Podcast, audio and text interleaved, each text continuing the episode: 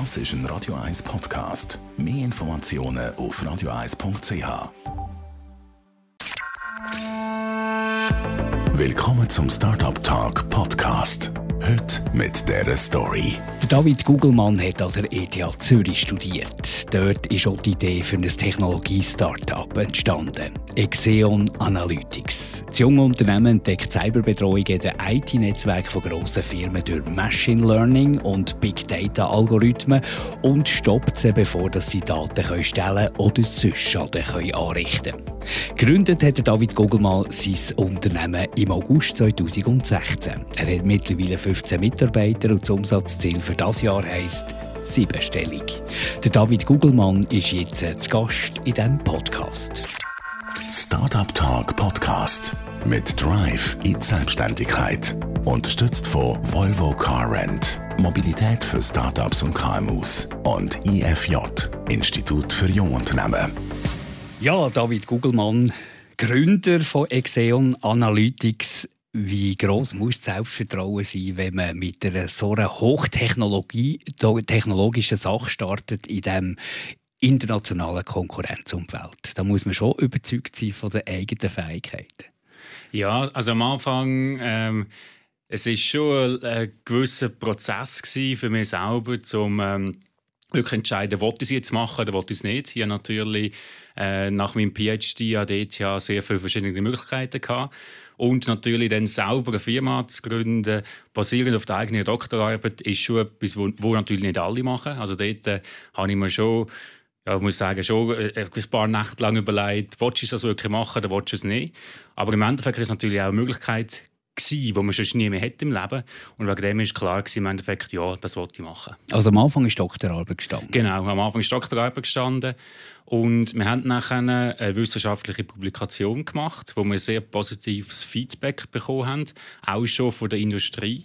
Und das ist dann eigentlich so der Moment gewesen, wo ich mir so überlegt okay, das, was wir hier machen, das scheint auch wirklich in der Praxis sehr starke Anwendung äh, zu haben. Und ähm, Nachher, als ich es abgeschlossen habe, war eigentlich wirklich so die Frage, willst du jetzt auf dem weitermachen oder nicht? Und ich muss auch ganz ehrlich sagen, was mir dort auch sehr geholfen hat, ist eigentlich, dass direkt unser erster Kunde auf mich zugekommen ist. Also es war wirklich so, gewesen, ähm, mehr oder weniger äh, habe ich die Firma gründen und direkt den ersten Kunden gehabt. Und das war eigentlich so das Zünglein an der Waage gewesen, wo ich gesagt habe, okay, jetzt mache ich es, weil durch das ist natürlich auch nicht mehr so ein Risiko gewesen. Also die Finanzierung ist schon mit dem ersten Kunden eigentlich äh, die Startfinanzierung wenigstens gesichert gewesen. Genau, das hat natürlich sehr geholfen. Also ich habe wirklich eine Firma gründen und nachher direkt mit dem ersten Kunden zusammen arbeiten.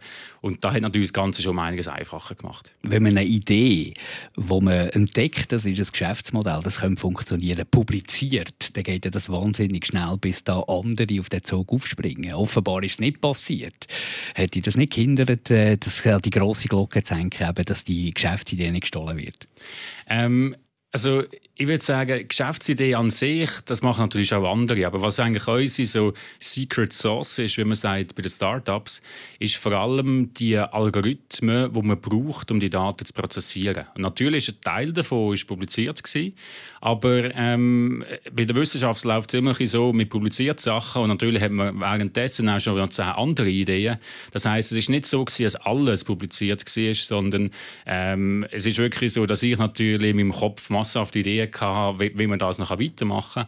Und ähm, im Endeffekt haben wir es so gemacht, dass wirklich ein Teil, also die Grundlage ist die publizierte Forschung gewesen, aber wir haben natürlich sehr schnell mit der Xeon die Sachen weiterentwickelt und äh, durch das ist das nur teilweise ein Problem gewesen, dass nachher wirklich so ein Teil davon wirklich publiziert war schon.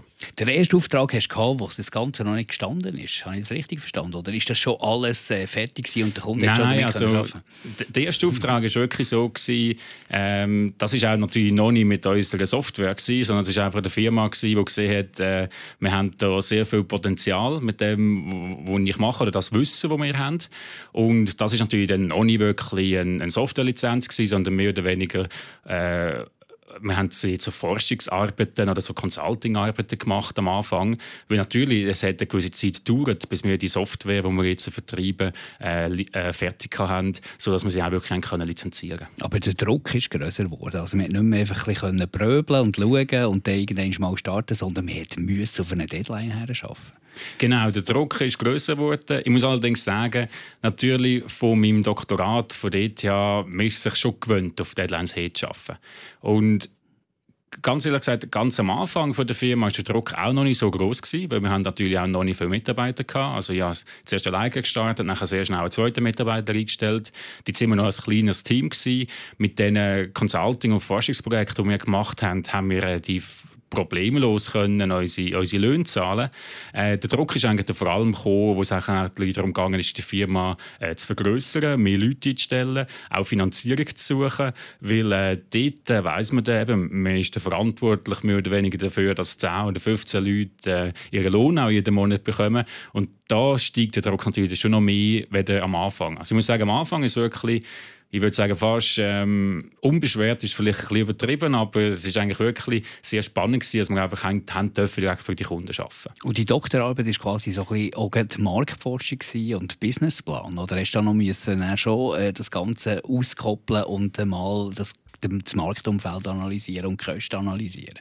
Ähm, ja, also die Doktorarbeit war natürlich sehr technisch. Gewesen. Äh, nach einem Businessplan und, und äh, das Marktpotenzial haben wir natürlich nachher auch noch evaluiert. Ähm, und da habe ich dann auch in so verschiedenen Programmen mitgemacht, äh, eben zum Beispiel vom, vom IFJ, wo, wo auch äh, einem eben da, äh, auf das vorbereitet, wie, wie man nachher wirklich auch kann, so eine, so eine Firma äh, gründen und äh, auch wie, wie das muss laufen mit dem Marketing, mit den Kunden und so weiter. Aber ähm, wir haben eben dort ein das Glück gehabt, dass in dieser Phase, wo ich dann auch wirklich ähm, auf Investoren zugegangen bin und so weiter, dass wir eben dort schon eine laufende Firma hatten, mhm. auch schon mit Mitarbeitern und es ist auch schon Geld gekommen. Und da hat es ganz natürlich dann ein bisschen einfacher gemacht, weder wenn man ein Startup ist, wo nur eine Idee hat, aber noch keine Kunden und auch noch kein Geld und nichts. Durch das habe ich es dort wahrscheinlich auch ein bisschen einfacher als andere Startups. Hat es Unterstützung von der ETH? Jetzt außer bei der Doktorarbeit, die du ja eigentlich dort äh, gemacht hast an der ETH, Gibt es da so ein Modell auch in der Schweiz, bei so einer renommierten Hochschule wie die ETH ist, wie man das kennt von Stanford, dass fast quasi Professoren sich noch mitbeteiligen an Firmen? Bei uns ist es so gewesen, also wir sind auch ein e, offizielles ETH Spin-off und wir haben zum Beispiel Büro mieten an der ETH. Das heißt, äh, mit relativ wenig Aufwand haben wir eigentlich unser erstes Office gehabt. Und das hat, hat natürlich den ganzen Prozess äh, sehr vereinfacht. Bei uns ist es so gewesen, dass keine Professoren beteiligt äh, sind, weil äh, eben, es ist mehr oder weniger Mini-Forschung wo, wo, daraus, äh, wo wir nachher kommerzialisiert haben. Aber DTH hat uns da sicher geholfen, eben mit, mit, äh, mit Office Space. Und natürlich, was auch sehr wichtig ist, ist, dass ein praktisch alle unsere Ingenieure kommen aus der ETH. Also wir haben natürlich dort äh, durch ähm, die Forschungstätigkeit, die ich gemacht habe, oder auch unser CTO, haben wir natürlich sehr viele Studenten auch kennt von der ETH. Und das ist eigentlich so der Pool von Mitarbeitern, wo wir jetzt äh, das Glück haben, dass wir die häufig relativ problemlos können anstellen können. Also das heisst, äh, sehr viele andere Hightech-Firmen haben immer das Problem, wie kommt man an die guten mhm. Mitarbeiter. Mhm. Bei uns ist das wirklich bisher überhaupt kein Problem, weil wir einfach so viele äh, ehemalige Studenten von uns kennen äh, und die meisten von denen, wenn wir Fragen haben, wirklich Interesse haben, für uns zu arbeiten alles hochtechnisch, stelle mir vor, die Gruppe von Leuten, die du da um dich geschart hast. Und jetzt haben wir ja noch das Segment eben Kundenkontakt, das ganze Verkaufen, Marketing machen. Ist das so etwas Neues für, für dich und euch? Also für mich war es sehr neu. Ähm, es ist natürlich eben etwas, etwas ganz anderes. Äh, äh, häufig ist es auch ein so, und das habe ich auch bei mir selber erkannt, dass Technik, äh, also es ist schon ein anderes Denken, das man braucht. Also wenn man, wenn man unter Technikern redet oder, oder unter Wissenschaftlern, also Konferenzen, äh, ist natürlich ganz anders, wie, wie, wie man kommuniziert und äh, was dort der, der, Fokus ist, wenn man jetzt etwas wette, äh, verkaufen Wohingegen eben, wenn man dann wirklich in der Businesswelt ist, äh, dann äh, geht es ja also es ist ein bisschen eine andere Sprache, wo man redet und auch der, der Stil, wie, wie, man, wie man das macht, ist, ist ein bisschen anders. Und das ist etwas, wo ich das Glück hatte, dass ich es durch Business Angels, die ich relativ früh dort eben an Bord geholt habe, mhm. die haben mir dort auch extrem weitergeholfen. Also die haben dort einen absoluten komplementären Hintergrund, äh, alle mit einem Wirtschaftshintergrund und dort habe ich extrem viel so Learning by, by Doing dürfen machen und das hat mir extrem geholfen. Aber du musst bereit sein, deine Rolle auch ein bisschen zu wechseln, einfach vom, vom technisch affinen äh, äh auch her zum halt Unternehmer. Genau, ja. Also es, es ist äh, wirklich... Äh, man muss wirklich das Mindset ein bisschen, ein bisschen umstellen, weil es sind völlig andere also ja, völlig anders vielleicht nicht, aber es ist ja so, man, man, muss nachher wirklich auf andere Sachen fokussieren und auch Prioritäten müssen natürlich ändern. Und das ist wirklich etwas, wo ich jetzt in den letzten Jahren mich äh, umgestellt habe. Ich muss sagen, ich mache, ich mache immer noch ab und zu technische Sachen mhm. und das hilft uns auch extrem, wenn es darum geht, unsere Kunden zu überzeugen, weil ich kann mehr oder weniger einlaufen, dort mit der Business-Seite reden, aber auch irgendwelche technische Fragen beantworten und das hat uns vor allem auch bei den ersten Kunden sehr stark geholfen, weil es natürlich dann auch wirklich ein, äh, ein überzeugendes Paket ist, das wir können verkaufen können. Äh, aber jetzt mehr und mehr ist natürlich wichtig, dass ich wirklich auf, auf die Business-Seite fokussiere.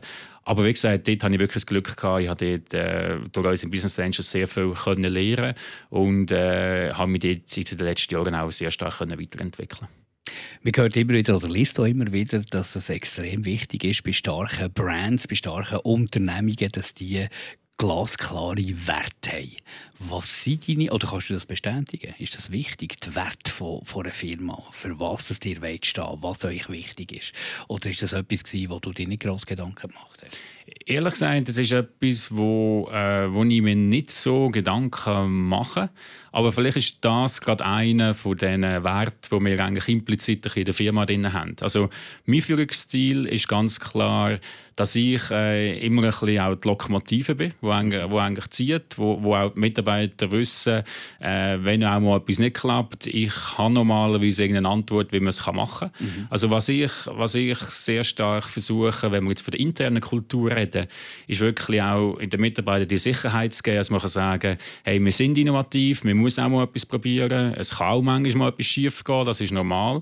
Aber äh, mir ist extrem wichtig, dass man eben auch ehrlich und offen über, über so Fehler redet und nachher die nicht noch das zweite Mal macht. Aber ich finde immer, es ist völlig okay, wenn man mal ähm, etwas macht, vielleicht klappt es nicht, aber man kann es dann korrigieren. Wichtig ist einfach, dass man nicht zehnmal hintereinander den gleichen Fehler macht. Und das ist, glaube ich, eine von den äh, eben Firma, von der Firmenkultur bei uns, würde ich sagen, sehr wichtig ist, dass man wirklich sagt, äh, äh, eben, es geht alles das Beste, es kann halt manchmal etwas nicht klappen, aber ähm, ich versuche halt gleich immer eben zu vermitteln, dass man wirklich auch sagt, es ist okay, wenn ab und zu eben mal etwas nicht klappt. Und ich habe das Gefühl, das ist etwas, was Mitarbeiter auch sehr schätzen, weil man eben genau äh, da auch, äh, wie soll ich sagen, den Druck ein bisschen wegnehmen kann, der in vielen anderen Firmen existiert. Weil das ist etwas, was ich jetzt bei ein paar Startups, bei anderen Startups gesehen habe, dass die zum Teil äh, ein Gründerteam haben, das eben nicht technisch ist. Mhm. Und dann ist es so, dass die aber trotzdem auch sehr technische Produkte bauen. Mhm. Und da fehlt häufig das Verständnis der Gründer bezüglich was sind eigentlich die, die Challenges, die Techniker lösen müssen. Und ich denke, das ist etwas, was wir eben nicht haben, weil äh, eben unser CTO, also auch ich, wir kennen uns schon sehr lange, wir, wir, sind natürlich sehr technisch, wir kennen all die Challenges ganz genau. Und ich denke, das hat uns auch ein geholfen, dass wir jetzt relativ schnell haben können, äh, unsere Software auf den Markt bringen, weil wir eben auch genau wissen, was sind die technischen Probleme, die man muss lösen muss. Vor allem, was ich eben können verhindern ist, dass ich irgendetwas verkauft habe, das nachher gar nicht umsetzbar ist. Mhm. Das ist auch noch etwas, was sehr viele Firmen ein bisschen haben, mhm. dass dann die, die, die Sales-Leute, die haben häufig sehr einen überzeugenden Pitch mit ihren PowerPoint-Slides und sagen, wir können das, das und das. Und nachher sind wie hinter dran ein bisschen Techniker, wo, wo, wo nachher das irgendwie müssen, müssen können zum Funktionieren bringen, wo, wo jetzt schon verkauft worden ist. Und das ist häufig etwas, wo, wo dann äh, für die Firma relativ schwierig schwierig ist, mhm. äh, weil man eigentlich eben etwas verkauft hat, wo, wo gar nicht so einfach machbar ist. Und das ist das Problem, das wir natürlich haben können vermeiden, weil ähm, insbesondere ich, wo die ersten Projekte äh, an, Land gezogen habe, natürlich genau gewusst, was wir können und was wir nicht können. Und ich denke, das hat uns auch ziemlich stark geholfen. Also wir haben eben genau das auch das Problem können verhindern, dass nachher Techniker wie am Anschlag sind und gefunden haben, ja, wie, wie soll ich das je können, können umsetzen, was wir jetzt hier schon versprochen haben. Und ich denke, das spielt dann wieder, um auf die Frage zurückzukommen, ein bisschen in die Kulturgeschichte, dass es eben wichtig ist in der, in der, in der Firmenkultur, dass man schaut, ähm, dass sich eben die Mitarbeiter auch, auch wohlfühlen und dass sie das Gefühl haben, sie müssen nicht unlösbare Probleme lösen. Äh, weil das ist etwas, was ich leider bei ein paar anderen Startups schon gesehen habe, dass, dass, dass da alles vom Himmel aber versprochen wird. Aber es ist nachher sehr schwierig, um das wirklich auch so zu implementieren. Dank dir als Schnittstelle, die zu den Mitarbeitern das Verständnis hat, was die machen und eben auch zum Kunden. Aber wie verkauft man so eine komplex hochtechnologische Sache wie, wie, wie das, was ihr macht, einem Kunden? Äh, ist eine gute Frage. Also im Endeffekt ist es sehr stark auch eine Vertrauensfrage, weil ähm, der Kunde Sie können zwar teilweise natürlich überprüfen, ob Software so funktioniert, wie sie sollte, aber es ist natürlich sehr schwierig für Kunden. Äh, wie das typischerweise bei uns abläuft, wir sind ja immer größere Projekte, wo, der, wo dann unsere Software zum, zum Einsatz kommt. Äh, wenn wir jetzt zum Beispiel äh, haben wir jetzt auch eine der größeren Banken, die zum Beispiel unsere Software einsetzen Da gibt es normalerweise zuerst eine Ausschreibung, wo es eigentlich darum geht, ähm, was sind die Anforderungen, die die Software muss erfüllen muss. Da werden äh, meistens verschiedene Hersteller eingeladen äh, und dann gibt es meistens so verschiedene Runden, wo eigentlich dann das evaluiert wird. Und ähm, das Ding ist immer ein bisschen, ähm, dort geht es eigentlich wirklich darum, man muss können zeigen, wieso kann man da die Probleme lösen, die es im Moment gibt. Aber man muss natürlich auch eine Vision für die Zukunft haben. Und ich denke, dort sind wir auch noch relativ stark, dass unsere Lösung auch wirklich future-proof ist. Das heißt, sie wird auch in drei oder in fünf Jahren funktionieren. Und ich habe das Gefühl, da hat häufig auch noch geholfen, um, um unsere Lösung am Anbringen. Also zusammengefasst würde ich sagen, zum einen muss man einfach überzeugende technische, technische Lösung haben und eben das haben wir natürlich, weil wir, weil wir von der ETH Zürich, das, das basiert auf, äh, auf unserer Forschung. Und zum anderen muss man natürlich auch in der, im Unternehmen können zeigen äh, eben in der Zukunft hat das, immer noch, hat das immer noch Anwendungspotenzial. Und was vielleicht noch so ein Soft-Faktor ist, aber trotzdem sehr wichtig ist, ist sicher auch, dass wir ein europäisches Unternehmen sind. Weil mhm. wir sind ja im Bereich äh, Datenschutz. Also es geht darum, dass wir verhindern, dass Daten gestohlen werden. Ähm, und dort ist natürlich eben auch sehr stark wirklich eine Vertrauensfrage. Es gibt ja immer die Gerüchte oder auch schon bekannte Angriffe, die zum Beispiel aus China erfolgt sind. Mhm. Es ist aber auch so, dass bei vielen Schweizer oder auch europäischen Unternehmen unterdessen auch ein gewisses Misstrauen gegen die USA vorhanden ist. Und da haben wir natürlich ein relativ starkes Standing als Schweizer Unternehmen, wo, wo eben sich, wirklich an die Neutralität auf, auf die Flagge schreiben und sagen, hey, wir sind die Neutralen, die schauen, was im Netzwerk passiert. Also das hilft uns sicher auch noch. Aber natürlich auch äh, bietet er ein bisschen Boden. Ich kenne das von kürzlich hat es einen grossen Skandal gegeben um irgendwelche Decoder-Geräte, die da in der Schweiz offenbar sind, umprogrammiert wurden. Also gibt es da auch Versuchungen von irgendwelchen internationalen Staaten oder was auch immer, Geheimdiensten, euch zu vereinnahmen? Äh, ist, ist eine spannende Frage. Äh, es ist wirklich so, dass wir uns auch als Investoren vorsichtig auswählen. Also in dem Fall, äh, wo du ansprichst, ist es ja so gewesen, äh, die Firma ist ja eigentlich kontrolliert worden von einem Geheimdienst, weil sie eigentlich dem, denen gehört hat. Ähm, und bei uns ist es natürlich so, die Firma ist äh, primär im Besitz von mir und, und von noch Business Angels. Das heißt, es gibt eigentlich keine externen, die wirklich Einfluss nehmen auf unsere Firma. Und das ist etwas, was wir auch sicher so beibehalten Und wegen dem sind wir auch relativ vorsichtig, wenn es darum geht, von wem wir das Geld nehmen, weil wir eben genau das verhindern Also wir wollen eine neutrale Firma bleiben. Wenn wir ein probieren, oberflächlich technologisch zu werden, die arbeiten mit Algorithmen. Technologie verändert sich wahnsinnig schnell. Es kommt jeden Tag irgendwie eine Weiterentwicklung. Wie behaltet ihr euch up to date? Dass, dass ihr eben in fünf Jahren, in zehn Jahren noch immer auf dem neuesten Stand seid und, und konkurrenzfähig? Ja, also bei uns ist es so, wir sind natürlich auch extrem viel am Lesen, was passiert. Und gleichzeitig sehen wir natürlich auch bei den Kunden oder bei den Partnern, was jetzt wirklich in diesen Netzwerken für, für Sachen auftreten. Ähm, also um es ganz kurz zusammenzufassen, was unsere Lösung macht, ist, wir analysieren Netzwerkverkehr in den Netzwerken von unseren Kunden analysieren und dort eigentlich, und die auf Anomalien hin untersuchen. Und eben so Anomalien können eben genau sein, wenn jemand eingebrochen ist und Daten stillt. Oder zum Beispiel eben auch, wenn irgendwelche Schwachstellen im Netzwerk vorhanden sind. Und dort ist natürlich die Idee, dass man die Schwachstellen kann finden und beheben, bevor überhaupt so ein katastrophaler Cyberangriff passiert. Und es ist aber so, dass relativ viel Literatur vorhanden ist bezüglich, was solche Angreifer machen.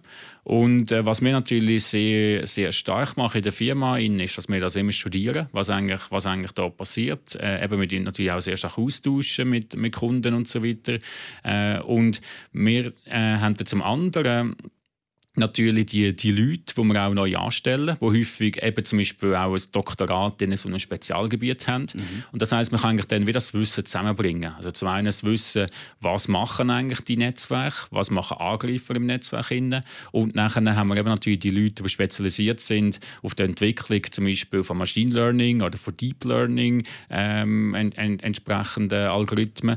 Und äh, dann haben wir eigentlich eben durch, die, durch das interdisziplinäre Team wo man wirklich kann sagen kann, äh, da haben wir die einen Leute, die genau wissen, was wir detektieren müssen und die anderen wissen, wie man die Algorithmen kann schreiben kann, um das zu detektieren, haben wir dann relativ, äh, äh, ich würde sagen, eine sehr spannende Kombination, dass wir auch wirklich die, die Aufgaben so können lösen und auch sicher sind, dass wir up-to-date bleiben können. Kann man einfach ausdrücken, wie man einen Algorithmus schreibt? Ähm, kann, ja, ich würde sagen, Probier's teilweise. ja, also, ähm, was man typischerweise macht, ist, ähm, äh, oder vielleicht muss ich ein anders anfangen. Eigentlich ist unser menschliches Gehirn ein extrem starker Rechner, der eigentlich sehr stark ist in Algorithmen.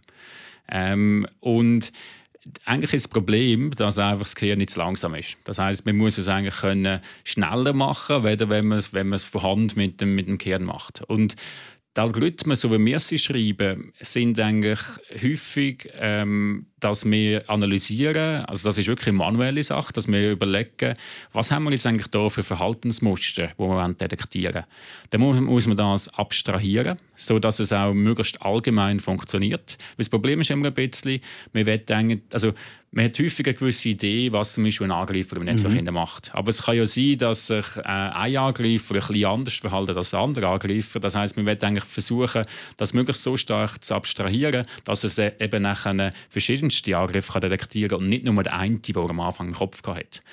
Äh, und dann ist aber das Problem, wenn man nachher jetzt allgemeine Sachen detektiert, dann macht man zu viel sogenannte False Positives. Also False Positives heißt, man löst Alarm aus, wo eigentlich gar keine Alarm sind, weil man etwas fälschlicherweise detektiert hat. Mhm.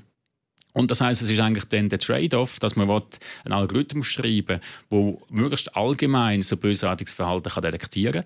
Gleichzeitig ist aber super wichtig, dass der nicht viel False Positives macht, weil sonst hat man nachher vielleicht schon das Bösartige wirklich detektiert, aber gleichzeitig macht man irgendwie eine Million falsche Alerts und wenn man eine Million falsche Alerts macht, hat nachher der Analyst, der das anschaut, keine Chance, um jetzt zu erkennen, dass jetzt wirklich etwas Bösartiges im Netzwerk passiert. Und das heißt, es ist eigentlich wirklich ein bisschen, man überlegt, sagt, was muss man finden. Dann muss man auch wirklich das testen im Netzwerk, schauen, ähm, funktioniert der Algorithmus, wie viele False Positives haben wir, weil das ist immer super kritisch, die müssen extrem tief sein. Und wenn man nachher etwas gefunden hat, das möglichst allgemein funktioniert, aber möglichst wenig falsche Alarme, eben falsche False, äh, False Positives auslöst, dann weiß man, man hat einen Algorithmus, den man gut einsetzen kann. Und was eben wirklich spannend ist, und das finde ich so faszinierend an dem Ganzen, ist, dass wir da von, in einem einzelnen Kundennetzwerk reden wir da typischerweise von Milliarden von Events, die wir pro Tag analysieren. Mhm. Und darum müssen eben auch die Algorithmen so gut sein. Weil wenn man nachher äh, eben zum Beispiel bei jedem tausendsten Event würde einen Fehler machen, kann man sich ausrechnen, dann, macht, dann macht man so viel falsche Alarme und wir finden nichts mehr, äh, dass es eben extrem wichtig ist, dass die Algorithmen wirklich sehr genau funktionieren. Ähm, und das haben wir jetzt aber wirklich erreicht mit, mit unserer Software. 15 Mitarbeiter aktuell, logisch es wächst, es kommen immer mehr dazu. Aber ich stelle mir trotzdem relativ wenig vor, für wenn du da eine grosse Firma äh, scannen und, und, und betreuen Also da muss ja jemand das Ganze auch ein bisschen anschauen und kontrollieren. Man muss die, Firma, die Firmenstruktur verstehen. Also ich stelle mir das unglaublich aufwendig vor. Ähm, was natürlich ist, das ist, dass wir äh, der Softwareentwickler sind. Wir sind aber nicht die, die die Software selber betreiben bei den Kunden. Also der Betrieb von unserer Software, da machen zum einen die grossen Kunden, also zum Beispiel die grossen Schweizer Banken, die machen das äh, primär selber. Äh, und dann haben wir aber natürlich auch Partner, die nachher beim Kunden die Lösung einsetzen. Das sind die sogenannten Managed Security Service Providers. Und das ist etwas, was wir mehr von den äh, kleineren Firmen machen, dass die sagen, wir haben gar nicht die IT-Spezialisten, um unser Netzwerk wirklich im Detail können zu überprüfen. Äh, und die arbeiten eben mit so einem Managed Security Service Provider zusammen und äh, so, so einer kann dann natürlich auch unsere Software einsetzen, um, um die Netzwerke der Kunden zu überwachen. Also das heißt wirklich der Betrieb der Software äh, ist das, was unsere Kunden oder unsere Partner machen und wegen dem skaliert es auch mit den wenigen Mitarbeitern, die wir haben. Aber natürlich sind wir im Moment auch am wachsen, weil einfach äh, wir sehen, es ist eine riesige Nachfrage nach, nach einer Software wie unserer und darum müssen wir das natürlich auch ausnutzen und da wirklich stärker wachsen und Gas geben. Gibt es also auch eine kritische Firmengröße, dass man sagt, solange wir super klein sind, können wir das und das machen, sind flexibel flexibel und so. Und dann kommt irgendwann die kritische Größe, wo man möglichst schnell durch, durch muss und richtig groß werden.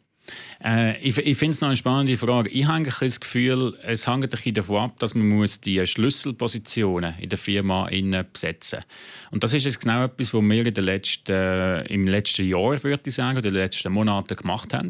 Dass wir, äh, eben da haben wir wieder das Glück gehabt, dass, dass wir aus unserem ETH-Netzwerk sehr, vor allem auf der technischen Seite, natürlich die, die, die, die Kontakte haben. Und dort haben wir jetzt wirklich auch die entsprechenden Schlüsselpositionen können besetzen und das heißt jetzt äh, mit diesen 15 Leuten haben wir eigentlich jetzt die Firma auf ein Plateau gehoben, wo wir sehr gut können jetzt weiter wachsen, weil wir eben jetzt die richtigen Leute in der, in der richtigen Position haben. Ähm, und auf der Sales- oder Business-Seite haben wir eigentlich genau das Gleiche, was wir auch am Machen sind. Also es geht eigentlich wirklich darum, man muss die Schlüsselpositionen äh, besetzen. Man muss die Leute aber ganz genau wissen, was sie machen müssen. Und das dauert natürlich auch eine gewisse Zeit, bis die Leute nachher up to speed sind und das selbstständig können. Aber wir haben jetzt wirklich das Glück, dass wir genau in dem Moment jetzt eigentlich an dem Punkt sind. Und wenn man das mal hat, wenn man wirklich die, die Schlüsselleute an der richtigen Position hat, dann kann man natürlich relativ einfach einfach all die Teams vergrößern, weil es ja genau jemanden schon gibt, dort, wo weiß, äh, was, was man jetzt machen muss, um, um da erfolgreich können, können das weiterzuführen. Was hast du, was deine Mitarbeiter, hochspezialisierte Mitarbeiter nicht haben, ich meine, die könnten ja rein vom Wissen her alle selber das Unternehmen machen. Was, was, ist, was ist der Unterschied? Was hast du anders? Ist eine sehr gute Frage. Ich glaube, es sind, es sind zwei Sachen. Zum einen ähm, kann ich, also ich bin natürlich eine sehr technische Person, aber ich kann, oder ich würde jetzt behaupten, ich kann auch relativ gut kommunizieren mit den Leuten. Und das ist etwas, wo relativ vielen Technikern fehlt. Also dass sie dass sie zwar technisch sehr stark sind, aber sie können nicht wirklich kommunizieren, was sie meinen. Äh, und das würde ich jetzt behaupten, ist etwas, was ich relativ gut kann, dass ich eben technisch sein und kommunizieren ähm, Und zum anderen, was ich auch relativ gut kann, ist, dass ich äh, parallel extrem viele Sachen kann machen kann. Also mhm. Also ich kann relativ gut den Überblick wirklich über Dutzende von Sachen behalten. Ähm, und das ist auch etwas, wo, relativ, wo, wo glaube nicht so viele Leute können.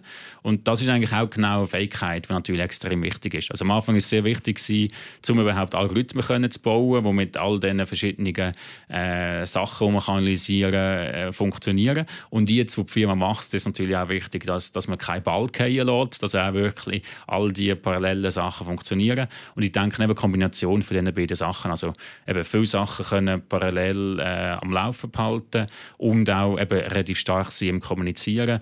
Das würde ich behaupten, ist ein bisschen äh, das Geheimnis, wo, wo mich relativ stark macht. Wie gehst du mit Belastungen um, mit Druck um, mit Ängsten um? Jetzt, äh, eben, du hast Mitarbeiter, du hast Kunden, die auf dich zählen, ein grosses Vertrauensbusiness, wo nicht viel schief gehen darf. Wie gehst du mit dem um?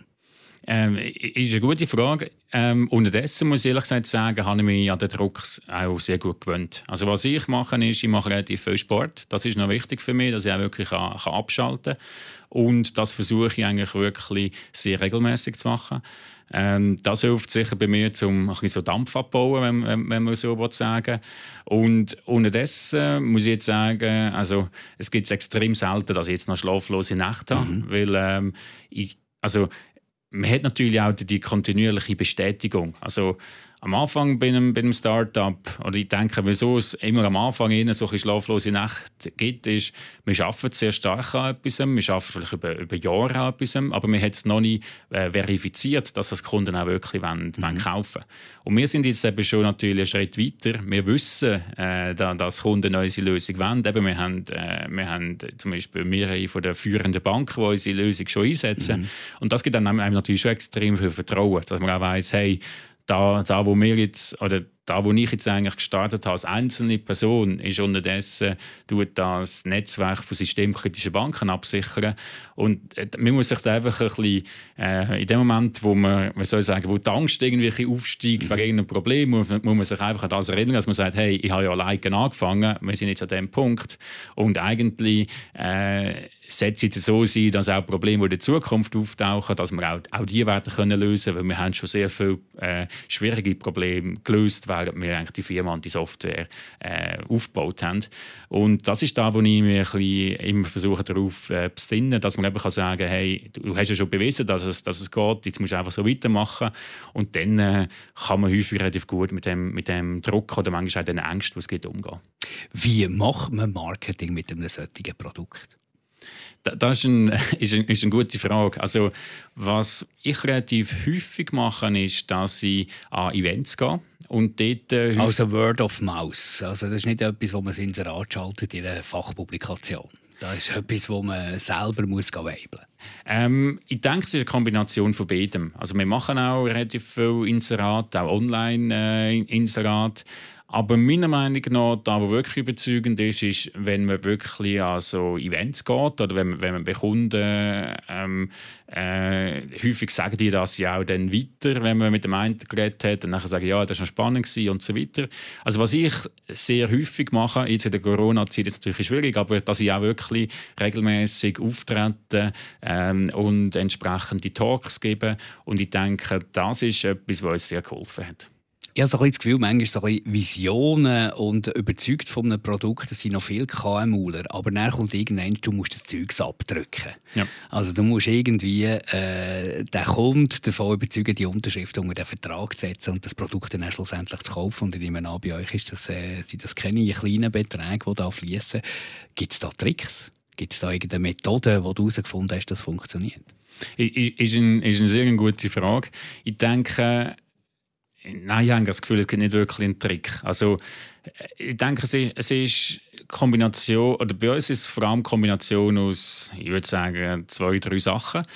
Das eine ist sicher, man muss überzeugend sein als Person. Also man muss auch können vermitteln, hey, da, wo du jetzt hier kaufst, da wird auch in, in Zukunft äh, verheben. Dann, äh, was ich häufig ein bisschen als eine Stärke von uns anschaue, ist, dass wir nichts verkaufen, wo wir auch nicht liefern können. Mhm. Also, ich will uns da nicht zu fest gegen unsere US-Konkurrenz schiessen, aber es gibt jetzt schon einen gewissen Trend, vor allem bei den Sales-Leuten, dass halt die wirklich ziemlich blau vom Himmel versprechen. Und das wissen natürlich Kunden auch.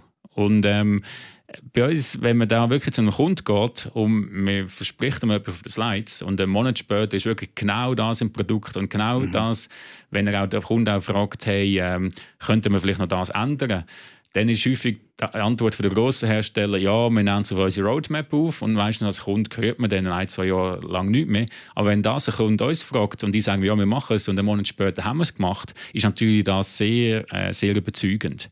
Und natürlich, ähm, also das sind rein so die Faktoren, die uns auch gegen Konkurrenz helfen.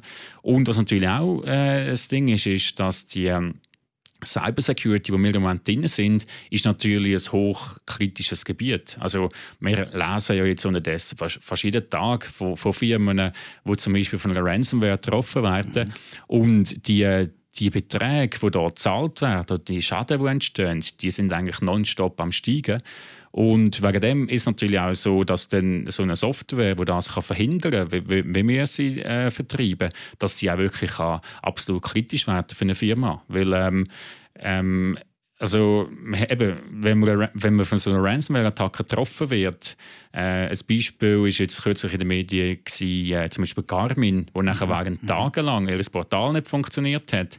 Das ist etwas, was natürlich überhaupt nicht optimal ist. Und insbesondere, wenn man sich jetzt da vorstellt, wenn das irgendein Finanzdienstleister wäre, wo natürlich der Trust, wo erwartet wird, nein, ist um einiges höher ist, kann das natürlich katastrophale Auswirkungen haben. Und ich denke, wegen dem müssen auch Firmen wirklich investieren in, in solche äh, Software, die genau solche katastrophale Angriffe verhindern Ich habe das Gefühl, äh, auch aus dem Vorgespräch heraus, die sind eine sehr äh, eine schweizerische Firma, setzen auf das. Wie fest reizt das Ausland? Und da meine ich äh, Amerika, Asien.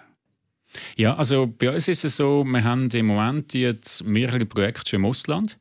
Es ist aber ganz klar, dass auch unser, unser Marketing- und Sales-Fokus, also dort, wo wir wirklich strategisch operieren, ist immer noch in der Schweiz oder jetzt auch in der Dachregion. Ähm, ich denke, da sind wir jetzt fast wieder ein bisschen eben auf der auf, auf einem geopolitischen Level. Es ist eben noch spannend, dass ähm, man hat ja eigentlich im Moment wirklich die meisten Firmen haben eigentlich wie nur die Option, man nimmt irgendeine Software, wo meistens von einem US-amerikanischen oder von einem israelischen, wo aber auch wieder mit US-Investoren finanziert äh, Firma, dass man eigentlich mit einem von diesen Firmen muss gehen.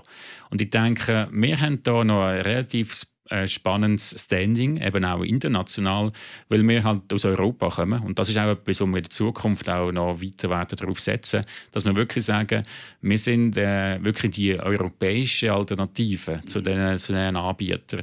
Und das ist etwas, was uns natürlich auch hilft, ähm, im, im Internationalen.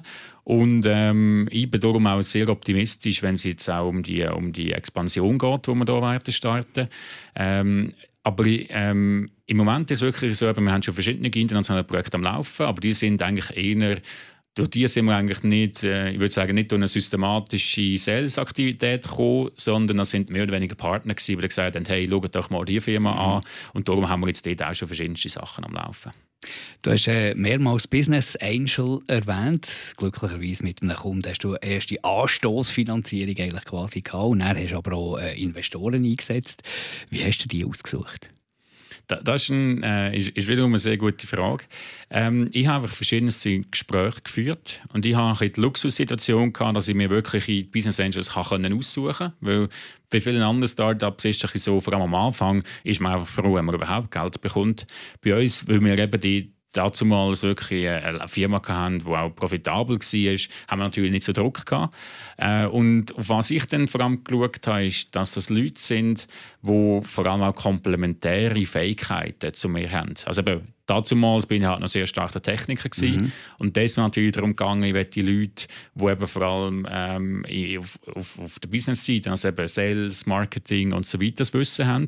Und was mir auch noch wichtig ist, ist Leute, die auch schon gute Verbindungen haben, zum Beispiel für, zu möglichen äh, Kunden. Mhm. Das ist natürlich auch etwas, was uns auch sehr hilft. Also wir machen auch relativ viel äh, Sales-Aktivitäten durch äh, so Intros, die eigentlich zustande kommen, beispielsweise durch unsere Business Angels. Die wollen ja irgendetwas.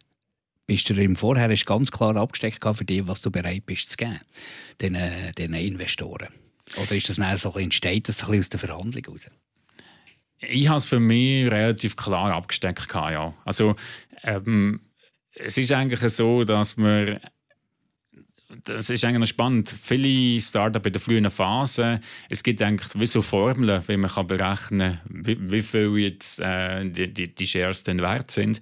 Ähm, und anhand von dem kann man es eigentlich schon relativ gut abstecken. Ähm, und eben, wenn es darum geht, was, was wollen die eigentlich? Was wir jetzt das Glück haben, oder eben, ich habe das natürlich auch so ausgesucht, wir haben eigentlich wirklich Investoren, die auch Spass haben an dem, an dem, was wir machen. Also ich würde jetzt behaupten, natürlich im Endeffekt ist es auch super schön, wenn man nachher wirklich Geld äh, oder viel Geld damit verdienen äh, aber ich denke, ihnen macht es eben auch Spass, mit uns zusammen zu arbeiten weil ähm, insbesondere eben die Investoren, die bei uns einen starken Sales- und Marketing-Fokus haben, die finden unser Produkt eben auch extrem spannend, weil es halt wirklich ein Produkt ist, wo man eigentlich fast in jeder größeren Firma kann verkaufen kann. Also das heißt, wir haben mhm. da wirklich einen extrem spannenden Markt und ähm, Das heißt, man kann dann wirklich auch im Sales und Marketing gut, gut Gas geben. Und das ist auch etwas, was wir im Moment jetzt noch verstärkt am machen sind, weil eben jetzt haben wir eigentlich die technische äh, Verifizierung, wir haben grosse Referenzkunden und jetzt ist eigentlich wirklich der erste Fokus äh, Sales und Marketing skalieren und einfach das Produkt äh, natürlich immer an mehr und mehr Kunden bringen. Ist auch für, für Investoren zum Teil schwierig, so ein komplexes Thema durchgehend zu verstehen. Ähm, hast da, hast da, was sind da für Fragen gekommen? Oder was hast du denen müssen zeigen, dass, dass die gesagt haben, da, da, da investieren wir? Ja, also ich denke, dort ist auch wieder da mit dem Trust ist dort sehr wichtig. Also ich habe das Gefühl, insbesondere wenn es in der ersten Finanzierungsrunde ist, setzen die Investoren eigentlich mehr auf die Leute, weder auf Technologie. Also insbesondere jetzt bei unseren Investoren, ähm, da ist eigentlich, hat es eigentlich praktisch keine technische Frage gegeben, weil die haben einfach gewusst, okay, äh, wir kommen von dort, ja, da, da technisch äh, wird das schon passen. Also da haben sie natürlich auch ein Vertrauen in uns gehabt, weil sie, eben, ich habe das Gefühl, da geht es vor allem darum, um Chemie, wir müssen schauen, was ist es für ein Team, was sind, was sind die Leute. Äh, und bei uns ist es wirklich so, gewesen, es sind vor allem Fragen im Bereich äh, Business, aber eigentlich keine technischen Fragen, weil technisch äh, eben wissen unsere Investoren, dass wir da, dass wir da natürlich genau, ganz genau wissen, was wir machen. Was ist dein Motor, dein persönlicher Motor, dass du bereit bist, das alles auf dich zu nehmen? Ich kann mir vorstellen, wahrscheinlich 24 Stunden, ausser du gehst Sport treiben, bist du für die Firma da und in diesem Thema inne. Ja, also was ich extrem spannend finde, so auf Neu Neudeutsch ausgedrückt, ist der Impact. Also, also man kann sagen, äh, ich mache etwas und äh, man hat nachher wirklich Impact auf, auf verschiedenste Leute. Und das ist etwas, was ich extrem schön finde, wenn, wenn, man, auch, wenn man auch wirklich sieht, hey, äh, da, das, was wir jetzt hier machen mit der Firma, da beeinflusst auch wirklich, auch, auch wirklich Leute. Und das ist eigentlich mein Hauptmotor. Also, also ich, wie soll ich sagen, äh, ein bisschen äh, äh, Fußabdruck auf der Welt hinterlassen, als möglich kann sagen, hey, du, du, du hast etwas gemacht und äh, äh, du hast, hast das Leben von Leuten äh, positiv beeinflusst. Das ist das, was ich erreichen möchte. Also so eine schweizerisch diplomatische Antwort. Der, der Ami hat gesagt, ich will die Welt verändern. Aber, aber ja. es, ist, es ist sympathischer und wahrscheinlich auch realistischer. ich denke auch, ja. Auf was verzichtest du wegen deinem Unternehmen? Auf was musst du Freizeit verzichten? Äh, meine Freizeit leidet natürlich schon. Also, ähm, ich bin wirklich sehr, sehr, sehr viel am Arbeiten, obwohl es wird jetzt zum Glück auch langsam besser. Also äh, natürlich, wo das Team wächst und wächst, äh, kann ich auch immer mehr abgeben. Aber es ist wirklich primär äh, Freizeit, die halt einfach darunter leidet. Ist Exit im Hinterkopf? Im Moment definitiv noch nicht. Ähm, weil, ähm, wie ich vorher gesagt habe, was, was, was ich vor allem faszinierend finde, ist, dass man eben kann eine Idee haben kann, die Idee umsetzen äh, und das finde find, find, ich extrem, extrem spannend. Ähm, und ich muss auch sagen, was natürlich auch äh, noch ein zweiter Faktor ist, ist die ganze Startup-Welt, wo wir jetzt drin sind, oder auch die, die Mitarbeiter, die ich mit ihnen zusammenarbeiten das sind eben alles sehr äh, spannende und sehr intelligente Leute und das ist auch ein Umfeld, das ich extrem, extrem schätze. Also ich denke, ähm, ich würde behaupten, man, man, kommt fast nie mit so vielen spannenden Leuten in Kontakt, wie wenn man in dem Startup-Umfeld äh, mhm. ist. Und das ist auch etwas, was mir extrem gut gefällt. Und wegen dem ähm, ist es wirklich bei mir so im Moment, es ist zwar sehr anstrengend, aber ich genieße es auch sehr und äh, Darum Exit ist im Moment noch nicht, noch nicht äh, geplant. Aber ist Geld ohne Motor? Also ich meine, du hast eine riesen Ausbildung, hast viel investiert in die Ausbildung, investierst jetzt viel Freizeit und, und Know-how und äh, Herzblut in, in das jetzige Unternehmen, in das Projekt. Da muss doch Geld auch irgendwie ein Motor sein. Also natürlich ist, äh, ist ja schon wichtig, dass man irgendwie kann den Lebensunterhalt finanzieren und so weiter. Und es wäre natürlich auch super schön, wenn es wirklich mal äh, einen coolen Exit gibt. Aber ich habe das Gefühl, ähm, und da komme ich vielleicht wieder zurück zu dem, was ich am Anfang gesagt habe, ich, ich habe das Gefühl, wenn man nur ein Startup macht, weil Geld der Motor ist. Oder eben äh, auch so Founder, die eigentlich zum Beispiel ein technisches Produkt vertreiben, aber gar keine Ahnung von Technik haben, weil sie es auch faszinierend finden, hey, wir machen jetzt ein Startup und wir holen jetzt das, das Geld hier von diesen VCs und so weiter. Meiner Meinung nach ist das nicht der richtige Weg. Also meiner Meinung nach muss man muss wirklich eine Passion haben fürs, fürs Produkt. Das muss, äh, äh, man muss eigentlich wie für das Produkt und für Kunden leben. Und das habe ich bisher so gemacht. Und all der Rest, was rundherum passiert, mit Business Angels, die investieren und so weiter, das kommt dann meiner Meinung nach eigentlich wie automatisch. Also ich finde wirklich, äh, der Fokus muss wirklich sein, man muss ein Produkt, man muss ein cooles Businessmodell haben und so weiter. Aber es sollte nicht so sein, dass wirklich der Hauptantrieb wirklich das Geld ist und äh, zum Beispiel eben, was man für ein Produkt hat, ist sowieso ein Nebending, wo man einfach sagen wir wollen einfach möglichst viel Geld verdienen. Meiner Meinung nach ist das der falsche Ansatz. David Gugelmann, danke vielmals für den offenen Einblick in dein, in dein unternehmerische äh, Gespür, Geschick, in deine Firma und alles Gute weiterhin. Danke vielmals. Startup Talk Podcast mit Drive in die Selbstständigkeit. Unterstützt von Volvo Car Rent. Mobilität für Startups und KMUs. Und IFJ, Institut für Jungunternehmen. Das ist ein Radio 1 Podcast. Mehr Informationen auf radio1.ch.